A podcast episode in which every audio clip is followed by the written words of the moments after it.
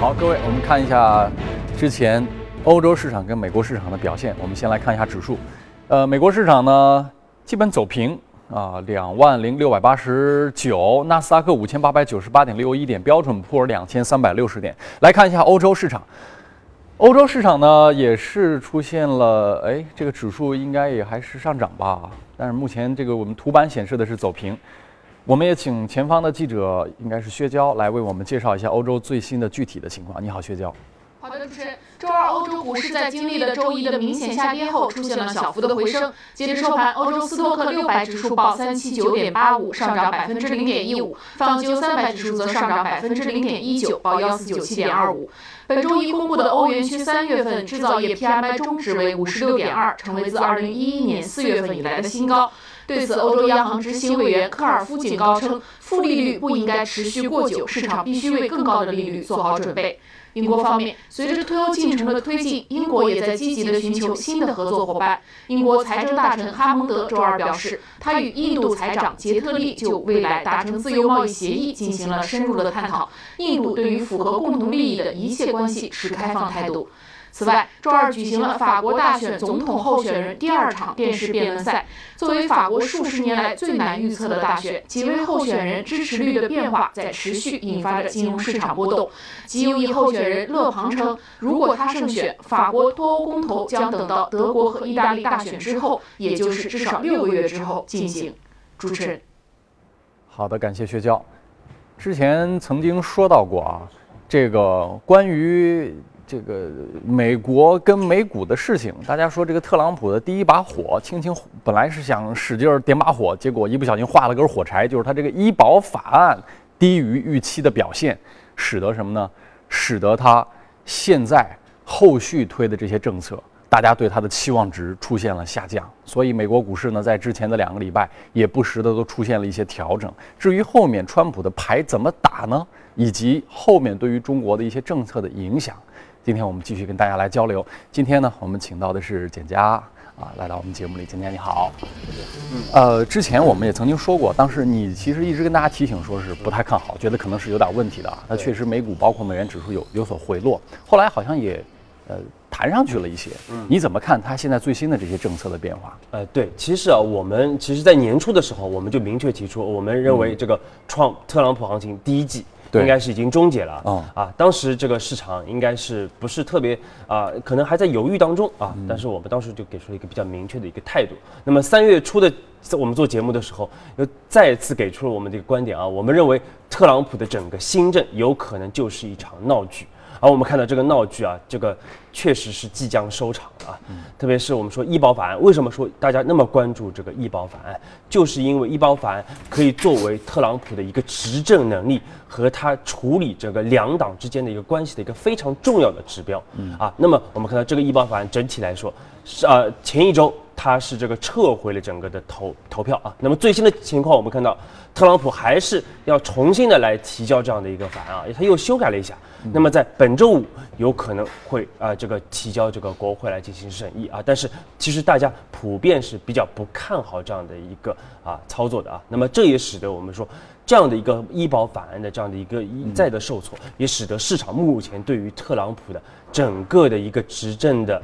一个信任度是大幅的一个下降啊。那么其实我们说呃刚才我们刚刚我们过完了整个的一个清明小长假啊，但是海外并没有休市啊。那么其实我们看看海外的表现，其实。上周我们就说过，因为美元啊，它作为这个特朗普行情非常重要的指标，那么其实已经是下跌的比较多了啊，从一百零三对啊下跌到了接近九十八的一个水平。为什么大家会把美元认为是特朗普行情最重要的指标，而不是比如说标普五百呢？啊，其实都是啊。我们说，呃，美特朗普行情其实是三剑客啊，就是美元、美股和美债收益率啊。那么这三者呢，在特朗普上任之后啊，这个十一月八号，去年十一月八号当选之后。纷纷是出现了比较明显的一个上涨。啊，但是我们一月份我们看到美元指数是率先的出现了一个调整。啊，当然美股啊今年涨势还是不错的啊，但是美元是率先出现了调整。啊，所以当时我们就给出了一个比较大的一个担心担忧。啊，确实我们看到美元啊，但是我们说短期也不用过过度的悲观啊，毕竟美联储后面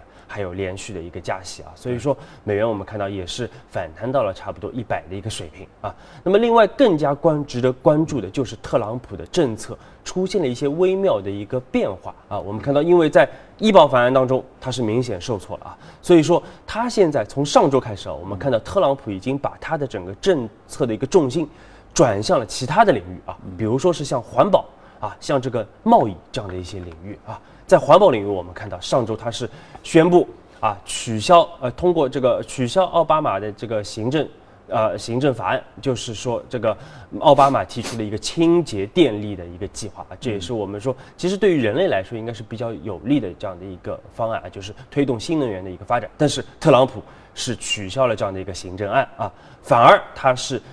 来提振啊，它的这样像煤炭啊、像油气啊这样的一些传统的能源啊，这也是我们说特朗普的政策的一个比较大的一个特点啊，它是比较支持一些传统的一个能源和传统行业的一个发展的。这也是我们看到上周像 WTI 的一个原油价格大涨百分之五点五啊，也是上周表现最好的资产之一啊。那么另外，呃，因为为什么它会推出这个环保法啊？就是因为环保法案相对来说它推行的难度。不大啊，因为奥巴马也是通过这个行政方式来推出的啊，所以他很容易去取消这样的一个行政的一个法案。那么另外呢，其实我们看到上周特朗普啊非常大的一个篇幅，就是频频在外贸政策方面进行这个表态啊。那么外贸政策，我们说啊，为什么他要这个把重心放在外贸政策啊？因为外贸政策它涉及到很多国家。啊，就会使得国内对于特朗普的这样的一个担忧啊，逐步的转向其他的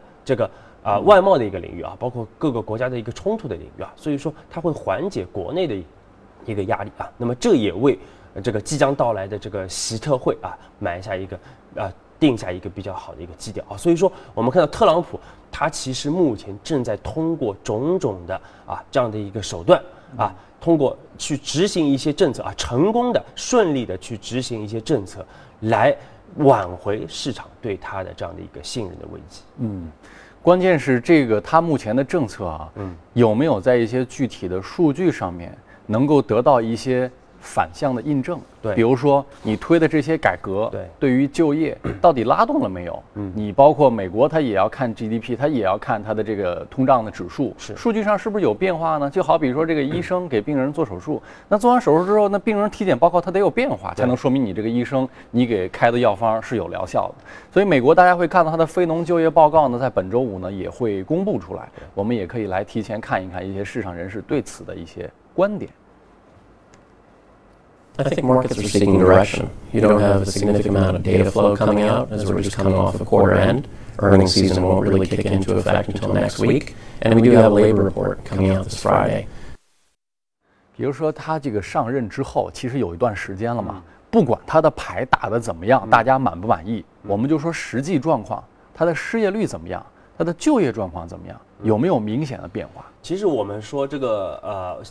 这个美国的经济啊，我们可以分为这个硬指标和软指标啊。那么从这个硬指标上来说，比如说像通胀啊，像这个 GDP 啊这样的数据，其实没有特别明显的一个改善啊。那么目前其实美国经济改善的主要是一些软指标。比如说消费者信心指数啊，这些一些比较虚的这样的一些指标啊，我们看到这样的一个，其实美国目前经济的一个增长啊，其实主要是靠这些软指标的一个提振。所谓的硬跟软，我对它的理解，硬就是已经发生的，软就是还在未来，预期还没有兑现的。比如说你说的信心，信心是什么？信心是对于遥远的一个期待，包括你说的这美元三剑客，尤其是美股，也是对于遥远的未来的期待。对，全都没有折现变成现实。其实。过去的这个三大三剑客的这个上涨，其实并没有太强的一个基本面支撑。而且我们说，为什么大家特别关注特朗普的政策啊？其实关注医保法案最重要的还是去关注后面它的呃，像这个基建啊，包括这个减税政策。那么这个其实对于这个我们说的硬指标，没错，才是有实质的一个。这是最重要的两个，减税跟基建。那么这个东西呢，呃，你的了解现在最新推进到哪一步了呢？对我们看到，其实啊，呃，因为。之前啊，因为特朗普他说我要把重点会放在这个像医改啊、像移民啊这样的一些政策上啊，所以说今年应该是不会去推出基建的啊，可能要拖到二零一八年才会推出。但是现在我们看到，由于医保法案受挫，所以他在这个基建啊，包括这个税改方面，它的一个时间表可能会大幅的提前啊。而且我们分析过历来的这个美国总统的一个呃这个。执政的一个节奏啊。我们发现，其实像减税政策，往往会在他这个上任后。差不多半年左右的时间来推出啊，所以说还是需要有一定的时间来进行这样的一个政策的一个制定啊。那么另外呢，我们看到像 Trump 啊，他现在其实把这个减税啊，特别是减税的幅度，是作为一个党派之间的一个博弈的一个很重要的一个砝码啊。所以这个我们说这个 Trump 啊，现在啊，虽然说他那个减税计划啊，呃，有可能会推迟。啊，但是我们说肯定还是会推出的，而且可能在今年下半年的某个时间啊，也有可能就是在七八月份的一个某个时间，他会推出的他的这样的一个政策啊。而且我们说，Trump 他会去利用一些这样的一个啊方式来去规避掉这样的少数党派的一个啊这样的一个对他的一个议案的一个阻碍啊。为什么这么说？其实我们看到 Trump 最近其实麻烦是不断的啊，嗯，特别是本周理论上这个。参议院应该来审核这个，呃，Neil 他作为这个最高法官呃法院法官的一个任命啊，那么这也是 Trump Trump 提名的这样的一个白宫提名的这样的一个呃人选啊，但是我们看到啊，民主党他作为少数党啊，他其实目前已经拿到了足够的一个票数啊。可以通过冗长辩论的这样的一个方式啊，我们说来阻止整个的一个人事的一个任命啊。我们什么叫什么叫冗长辩论啊？其实我们说这个大家如果知道这个美国两院啊，特别是参院，参院是一百个人组成的，那目前呢有五十二个是这个共和党人选啊，所以说它其实是占大大多数的。而且另外我们看到有三个民主党人也是支持 Neil 的这样的一个任命啊，那么也就是五十五个人。但是即使是他有五十五个人的支持。还是没有办法去避免啊，作为少数党的民主党啊，来通过这个冗长辩论的一个法案啊，也就是说，这个民主党一旦拿到啊这个呃这个发言权的话啊，他可能会通过这个马拉松式的这样的一个啊演讲。来阻止任何的一个议事的一个通过，包括人事的一个任命啊，这就是我们当时为什么担心创特朗普新政能否执行的一个非常重要的一个原因啊。因为从美国的整个政治体制来说，少数党派依然是有能力来阻碍很多的一个议程的这样的一个公布啊。所以说，呃，这就给特朗普一个非常大的一个难题啊，或者是给整个的一个共和党非常难题。如果他们要使得这个 Neil 的一个任命得到通过，那必须来修改整个参议院的这样的一个规则啊，那么又造成一个很大的一个波动啊。那么如果整个 Neil 的任命没有得到通过的话，那么特朗普的整个执政能力又再次会受到质疑啊。所以说这个是一个非常两难的这样的一个决抉择啊。所以说啊，这个我们说啊，又是对特朗普来说又是当头一棒啊。那么另外呢，其实今本周市场最为关注的还是。在周四周五要举行的这个习近啊，习近平主席和特朗普的这样的一个首次的一个啊见面啊，那么当中我们说经贸问题肯定是重中之重啊。那么除了经贸问题以外，我们还要关注一些其他的这样的一些议案，包括像一些地缘政治的问题。那么这对于未来大家判断两国之间的整个的一个博弈啊，包括判断。各大类资产的未来的一个走势来说，应该是有非常大的这样的一个帮助，尤其是贸易跟货币方面。嗯，之前美国三个月加息了两次，中国呢虽然说这个存贷的基准利率没有变哈，对，但是其实我们一直在隐形加息，酸辣粉、麻辣粉其实利率其实是微微在动我的啊。包括呢，其实大家会注意到一段时间以来，银行之间。大家会说所谓的什么钱荒二点零啊、三点零啊，其实钱不荒，钱一直都有，只是钱比较贵嘛，钱的短期利率开始上升。同时呢，我们发现以十年期国债收益率为代表的长期利率是在往下走的，就短期利率显得比较的紧张。对，这个大家会说它跟美国是不是加息可能也有些联系。虽然我们现在基准利率没动，但是如果他们这儿有些动作，美元跟它的利率有些动作，我们短期流动性紧张的局面是不是有可能还会延续呢？对，其实我们看到啊，其实央行其实呃，我们我特别是我们说中国央行啊，对，其实它的整个的一个货币政策啊，其实在它的这个货币执行报告里边啊，已经有一定的一个阐述。那么就是我们央行呢实行的是一个多目标的整个的一个货币政策啊，和美联储有一些区别啊。那么也就是说，我们的独立性啊，可能在某些时间点会受到一定的一个影响啊。那么呃，反过来，如果说是整个经济的一个啊，特别是我们说央行啊。特别关注的其实还是国内经济的一个变化啊。那么如果国内经济比较稳定，下行压力不大的话，那么央行的一个独立性啊，则会提升啊。那么如果说经济下行压力比较大的话，那么央行可能它的货币政策会更多的去照顾像这个经济的一个增长和稳增长方面的一些动作啊。那么目前来看，我们说我们看到这个美联储啊，这个呃三个月里边加了两次息啊，那么我们央行。并没有去上调我们的存贷款利率，而是仅仅上调了一些市场的一些利率啊，包括这个逆回购的利率啊，包括麻辣粉啊、酸辣粉啊，都是进行了上调。那么这个一方面反映出来，目前央行判断中国经济总体的走势是比较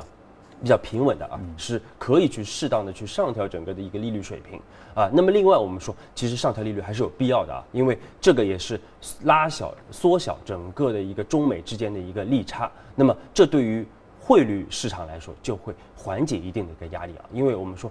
去年汇率是大家非常关注的一个焦点。那么今年其实我们说汇率市场虽然说年初到现在比较平稳啊，但是我们说还是今年比较重要去关注的这样的一个市场啊，这是这是一方面。那么另外呢，其实我们说整个啊，从目前啊，我们给出一个比较大的一个判断，就是说从目前整个今年的经济状况啊，包括我们的一个政治生态来看啊。真今年央行全面上调利率的一个可能性并不是很大啊。虽然说我们判断未来像六月份或者九月份、十二月份，美联储还有一到两次的这样的一个加息啊，但是我们央行更多的可能还是会去提升我们的一个市场货币市场的一个利率，而不是实质性的来提升整个的一个存贷款的利率。而且，其实央行啊啊，因为对于资本市场人士来说。大家更关注的还是这个货币市场的一个利率，包括刚才主持人说的，像这个啊国债的收益率啊，包括麻辣粉、酸辣粉的这些利率，才是市场特别关注的这个利率，而且这也是央行愿意看到的啊，因为央行目前它希望把整个的一个调控的一个目标，从原来的价格呃数量型转换成价格型，那么价格型就是去看整个的一个市场利率的这样的一个水平啊，那么未来所以说建议投资者啊，更多的还是要去关注整个的一个。货币市场利率的一个变化，来判断整个的一个货币的走向。好，感谢简佳。那么宏观看完了之后呢，我们也来看一看美股的异动股啊。今天看的这家公司呢叫史泰博，我们看一下它的走势。史泰博，这是美国最大的一个办公用品的零售商。那这家公司呢，最近也有一些这个重大的事项。拟作价出售股权这家公司一个动态，目前呢是报在九块五，涨幅在百分之九点八二左右。简家能不能给我们介绍一下这家公司的商业模式？它是这个零售，它主要是做什么样的零售？苏宁、国美那样的，还是什么一些？其实对标的就是上海呃大家比较熟悉的像得力文具啊，哦哦这种对，包括齐星文具啊。嗯，其实我们说史泰博啊，这个成立时间非常早啊，一一九八五年成立的，那么它也是北美最大的这样的一个办公用品的一个零售商啊，它是啊这个出售各类的这个办公用品啊，包括这个办公家居啊。那我们看到它在全球有七十八家的这样的一个分销中心，而且有一千五百多家的门店啊，它是有很多的线下的门店的啊。那么昨天为什么它大涨百分之十啊？主要还是因为这个有内部消息人士传出来啊，史泰博正在和一些私募股权基金来进行这样的一个啊洽谈，那么就是来出售它的一个股权啊。其实我们看到去年这个时候，一年前，史泰博曾经是要约收购另外一家它的一个最大的竞争对手啊，这个 Office Depot 啊，那么最终因为这个反垄断法而失败了。那么随后呢，我们看到两家公司都是推出了它的一个减少这个呃这个成本的这样的一个减支的这样的一个计划啊，那么就缩减像欧洲啊这样的一些地区的一个啊门店啊，来把这它的一个业务焦点是聚焦在北美啊。那么为什么他们会有一个收缩的一个动作啊？其实我们说最主要的还是来自于线上零售商的一个啊加强大的一个压力啊，特别是我们说像亚马逊。以及其他的一些限售零售商啊，对它的整个商业模式构成了非常大的一个压力。另外，像这个沃尔玛啊，包括其他的一些大卖场，其实也在涉足这个办公用品这样的一块领域。那么，对它也是构成了双重的一个压力，这就使得史泰博被迫去考虑去出售它的一个股权。嗯，呃，史泰博这样的一个公司啊，它要面临两种压力，一个是同行的竞争。一个呢，就是颠覆者们的竞争。对，那么他在这种竞争当中，他有什么他的竞争优势吗？或者说他的护城河是什么呢？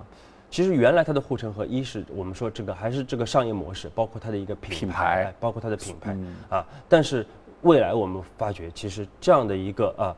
它的一个商业模式，特别是这个线下零售的这样的一个模式啊，确实是面对了一方线上的一个压力和其他线下的一些巨头的这样的一个双重的一个阻击啊。所以说这个其实所以其实并不明显。这些这些专业的零售商啊，其实我们说啊，不只是说像史泰博啊，其他的一些专业零售商也都是有相应的这样的一个啊压力啊。那么，除非说他们倒过来啊，我们来拥抱互联网啊，我们可能也是更多的去来进行线上的一些拓展，否则的话，他们会在呃这个整个竞争中处于一个比较大的一个劣势。跟我们内地资本市场做一个对比，大家会觉得反常之处在于，如果我们这儿有一家公司说，哎呀，我在压力面前我顶不住了，嗯，我准备减持一些。改善一下生活或者卖点股份，我们这儿肯定是要跌的。为什么他说我要卖股权？我不知道这个可能不能完全等同于国内的减持啊。但是总归你要卖股权，你是面临压力和竞争，你股价为什么还涨呢？对，因为相对来说，你出售股份的话，一般都会有一个溢价啊，差不多百分之二三十的一个溢价，比市场要高。对，所以昨天只涨了百分之十，那因为只是一个预期，并没有一个明确的一个声明啊。那么如果真的是有一个股权收购的话，那可能还有一个百分之十到二十的一个涨幅啊，在这。他或者比如说他把这一部分卖了之后，他肯定他他是不是有钱进来？他要是有钱进来，他这笔现金，他如果能讲得出来新故事，我就是我拿这个钱干什么？那大家是不是也会应该是一个类似于私有化的这样的一个方式啊？也就是说。他的整个的一个钱还是进了这个老股东的一个口袋啊，因为他的整个股权会被全部的去啊收购给这个私有股权的一个基金，可能会做做有一个退市的一个私有化的一个动作。所以这个事情其实是类似于说什么呢？类似有点像有有点像是有回购，但是可能还不完全相同，以以至于它流通在市场当中的股权变少。因为变少之后，它使得相对稀缺，所以大家开始买。当它慢慢慢慢变得越来越少的，它甚至都可以完全考虑退掉，都都是可以的。很有可能是完全退市，然后重新的来改制完以后重新上市，这个非常多的这样的一个操作。是，不过这个事情可能给我们的还不仅仅是一个投资上的选择，可能更多的是一种挑战式的启发。就这样的公司，当它自己的原有优势变得被新技术和竞争对手蚕食掉的时候，那么它的未来究竟在哪里呢？来，我们再看一看啊，这个还有一家公司，呃，是特斯拉。一会儿我们再来跟简家一起来关注这家公司，涨得也不错哈。来，我们下面把时间交到李欣这边，看一组大公司的资讯。李欣，好，我们首先来关注的是波音啊，在周二呢，波音公司宣布已经和伊朗的 s m a n 航空公司签订了协议，波音呢将向伊朗销售三十架最新技术的波音737 MAX 型号的客机。不过呢，据行业内的人士指出，这项销售协议还没有被美国海外资产管控办公室等相关部门的审核。那么，按照这款型号的这个飞机价格估算呢，协议的总金额可能达到三十亿美元。那波音表示，这项协议大约相当于波音为美国创造了一点八万个工作岗位。尽管和美国总统特朗普雇美国人政策相契合。但波音与伊朗企业的商业活动能否获得白宫方面的绿灯放行，现在呢还是存有疑问的。另外，共同社在周二报道说，美国谷歌公司的安卓在个人电脑以及智能手机操作系统 OS 的全球份额上，首次超过了微软的 Windows，跃居第一。使用安卓系统的智能手机在新兴市场国家普及，在大多使用 Windows 系统的个人电脑销售低迷的形势下，实现了逆转。据分析呢，安卓成为主流操作系统的国家，除了中国以及印度以外，还包括像泰国、印尼在内的多数东南亚国家，并且扩展到了非洲的大部分国家。另一方面呢，在个人电脑需求仍然坚挺的日本、美国、欧洲各国，Windows 保持了主要操作系统的这样一个地位。苹果公司高级副总裁希勒表示说，计划2018年或者之后推出新的 Mac Pro。公司呢在完全重新规划这个型号，并计划增添高端的处理器，并在二零一八年或之后公布。福特日前宣布，三月车辆总销售量同比下降百分之七点二，呃，其中呢轿车的销售锐减了百分之二十四点二，呃，SUV 的销量下降了三点四，但是卡车的销量增长了百分之二点五，呃，受 F 系列卡车的平均交易价格提高的推动。福特汽车公司三月份的平均每辆汽车的交易价格都提高了一千八百美元。用注射器将一枚米粒儿大小的微芯片植入人的拇指和食指之间的皮肤下面，那么这样的一个半机器人就诞生了啊！这种反乌托邦式的场景正在瑞典创客中心变为现实。不过呢，这种芯片植入并非强制性的。员工呢也没有因此担心自己的隐私受到侵犯，甚至会为那些自愿接受植入的员工举行派对来庆祝，因为这种智能芯片非常方便，可以自动开门、操作打印机，在公司的自动售货机上购买食品，或者是用于员工之间的信息的交换。那公司的联合创始人兼 CEO 麦斯特顿认为，微芯片带来最大的好处就是便利。陌陌股东阿里巴巴称，持有陌陌百分之五点七八的 A 类股，三月三十一号按照每股三十三点二美元减持了一千两百万啊，之前的持股比例是在百分之十四。好，公司的方面就是这些，以下呢进入今天的美股放大镜。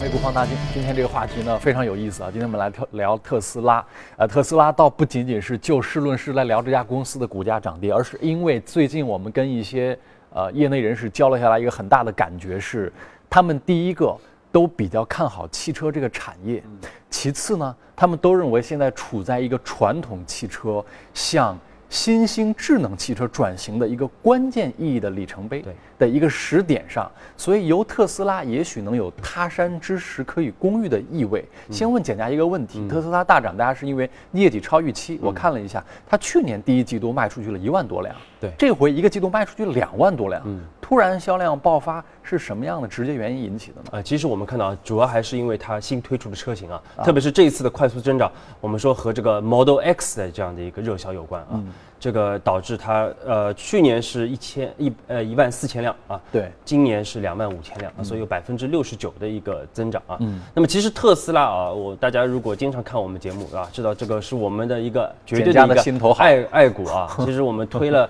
整个新能源汽车，也是我们长期看好的一个板块，我们可能推了这个一两年的时间了。而且我们在两月份的时候特别重点又建议大家重新要开始关注整个新能源汽车板块啊，因为。呃，这个，而且最终最呃，我们看到这段时间，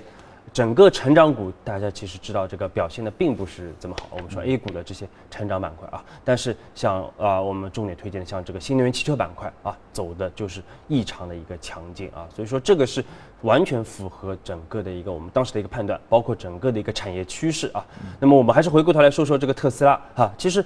两月我们觉得很有意思啊，这个鲜明的反差。两月份的时候，我们当时提特斯拉，我们说整个市值虽然说从十二月份啊到现在涨了百分之五十啊，当时涨了百分之五十，那么整个市值是四百四十亿美元啊。而当时福特啊作为这个美国第二大的整个汽车生产商啊，这个市值五百亿美元啊，所以说还是有一定的一个差异的啊。那么。但是呢，我们看到这个就一短短一个月的时间啊，发生了天翻地覆的一个变化啊。那么在特斯拉，它其实在本周，他说它是提前公布了它的一个一季度的一个财报啊。那我们看到整个的一个股价也是出现了一个应声的大涨，特别是周一大涨了百分之七，昨天又是涨了接近百分之二啊。那么它的一个市值已经到了这个四百九十一亿美元啊，是涨了差不多五十亿美元的一个市值，又涨了五十亿美元的市值啊。而同期呢，像福特啊，像通用，则是出现了一波下跌。而且我们看到福特从当时的这个五百亿，已经下跌到了目前的四百五十五亿啊，所以一举的使使得这个特斯拉的整个的一个市值已经超过了福特的市值啊。我们说这也是历史上的一个首次啊。那么这为什么说这两者要进行一个对比啊？其实我们说市值。已经出现了一个反超啊，但是从整个的一个汽车销量上来说，两者的差异是非常还是很巨大的，非常大啊。去年特斯拉也就卖了这个八点三万辆的汽车啊，如果再加上比如说新建的一些产能，它的一个每年的一个产量顶多顶多也就是五十万辆，也就是五十万辆。那么福特去年卖了多少辆车呢？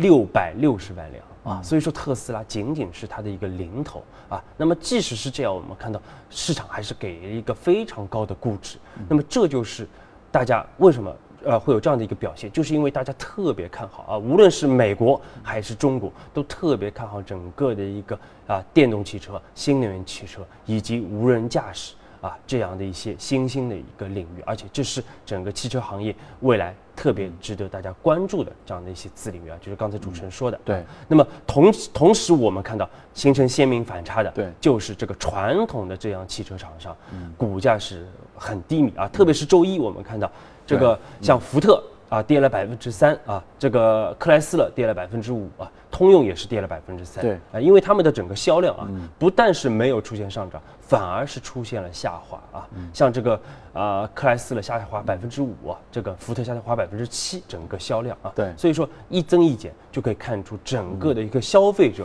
其实是在用脚投票啊，是在给予一个。特斯拉啊，给予新电动汽车更多的一个关注啊。新兴产业是一个很好的产业，但是投新兴产业呢，有一个很重要的关键是，你是不是能判断出来未来这个领域的赢家会是谁？比如说之前呃，这个呃，这个高毅资产董事长啊，就邱国禄先生，他一直有一个观点，就提到，就是说你得有一眼看到最后赢家的可能。比如说特斯拉，大家说特斯拉，你跟比亚迪比，你跟这些同样是做新能源车的人比。可能你确实也跑得确实可能比较领先，但是这个竞争可不仅仅是新能源跟新能源比，宝马、奔驰等等这些车，他们老牌厂商是有技术积淀的，他们在人工智能、在传感器，包括在新能源技术上面，他们也投入是非常非常巨大的。也就是未来特斯拉跟整个汽车产业之间这个 PK，是不是特斯拉能赢到最后？这个事情不知道。你看，比如说，大家会知道投资投资投什么？投资投的是垄断，投的是最后那个赢家能够占领了整个的市场份额，赚所有人的钱。互联网公司都是这个逻辑，亚马逊也好，谷歌也好，苹果也好，为什么他们赚钱？他们把所有的竞争对手干倒了，市场里面只有一个苹果，一个亚马逊，一个谷歌嘛，就这么简单嘛。所以特斯拉是不是能做到以后在智能汽车这个领域里只有一个特斯拉？现在不知道。我昨天看了一篇文章，看了吓一跳，奔驰现在新做的这个智能车。也很厉害，它的传感器数量比特斯拉大概多了两倍到三倍。虽然在实测当中，这些车自动驾驶都是出了一些问题啊，但是传统厂商的野心、资源、品牌跟种种的积淀，它其实可能未必像我们想的那么差。嗯，所以这个事情有没有可能特斯拉被高估了，而传统厂商被低估了？对，其实像这个传统的汽车啊，其实我们说看到国内也是一样啊。嗯，其实传统的，特别像今年这样豪华品牌，对，增速依然是非常快啊。宝马、奔驰百分之三十以上的一个增长啊，所以说，其实作为消费者来说，其实。它的一个呃，虽然说这个新能源汽车增速很快，因为它的一个基数比较低，对，但是传统的，特别是一些高端的品牌，还是有它的一个传统的积淀。这也是为什么我们说，其实汽车行业是一个非常难去，没错，新进者去非常难去进入的这样的一个。它不是手机产业，手机可能大家拼拼装装都能做起来，汽车难度很大。对，手机或者电视相对来说容易一点啊，但是汽车难度非常的大，需要很。长的一个基点啊，对，所以特斯拉是个非常大的一个呃一个一个特殊点啊，这也是为什么我们看到像腾讯啊，腾讯并不是在最早投资特斯拉的啊，它是在三月底的时候才花了这个十七点五亿美元来投资特斯拉，目前是这个特斯拉的第五大股东了啊，这是为什么这个。确实是是啊，你要是像呃邱邱总说的，这个早期的投资需要非常强的一个眼光啊，那么更多的资本会是在后期来进行介入啊，来进行相互之间的一个融合啊，可能这个相对安全性和这个风险回报会来得更好一点啊，这是一点。但是无论怎么说，我们说从特斯拉的整个的一个销量啊，包括它的整个的股价表现，可以看出整个行业的趋势啊。这个全球行业的趋势非常的已经非常的明确了啊！对，这也是为什么我们从二月份开始又建议大家要重新关注整个新能源汽车板块，因为我们说长期趋势并没有发生变化啊，而且对国内来说，我们的整个的一个治环保的一个压压力、治理雾霾的压力还是很大的。对，所以说整个的一个新能源汽车的一个政策应该来说会持续的友好啊，包括我们会这个国国家还是会大力去推动像电动。物流车啊，像电动大巴啊、电动出租车这样的一些领域的一些发展啊。既然我们猜不出来谁可能笑到最后，但我们知道的是这个产业必将拥有未来，所以不妨采取的思路叫什么呢？叫东边不亮西边亮，就是你不管哪一家公司赢，我知道你一定要用电池，我知道你一定要用数字化的甚至无人驾驶的系统。美股有一家公司叫 Mobileye。包括这个做电池的天齐锂业这样在锂上游的矿，你不管谁打赢最后这一仗，我不关心，但我知道你这些东西必然要用，所以有些公司是必然受益的，所以这就是所谓的先胜而后求战。好，今天跟大家分享到这里，我们下面呢也休息一下，一会儿回来跟大家继续交流。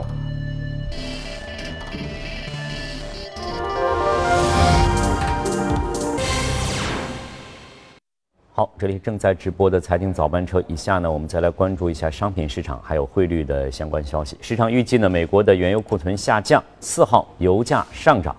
截至当天的收盘，纽约商品交易所五月交货的轻质原油期货价格涨了零点七九美元，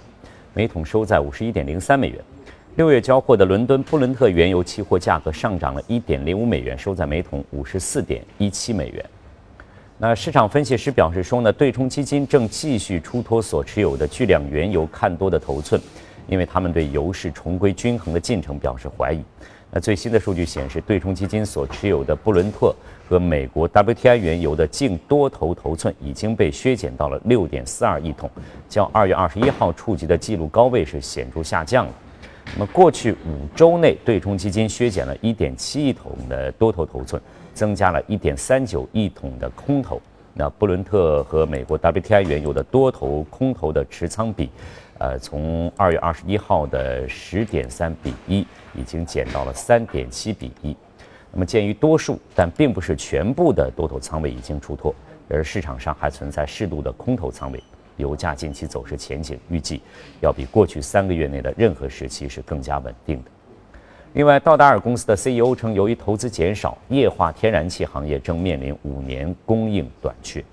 而全球最大的液化天然气开发商卡塔尔石油公司表示说，公司已经取消了之前自行实施的针对开发全球最大天然气田的禁令，主要原因是预期行业竞争将会加剧。那分析师指出，当前液化天然气市场涌现大量新的供应，主要来自美国、澳大利亚。那卡塔尔二零一七年可能将头号的液化天然气出口国的位置让给澳大利亚，澳大利亚的新产量已经投产。另外呢，俄罗斯方面也表示说，目标是成为全球最大的液化天然气的生产国。而卡塔尔此次出人意料的移除禁令，无疑是受到了竞争压力的影响。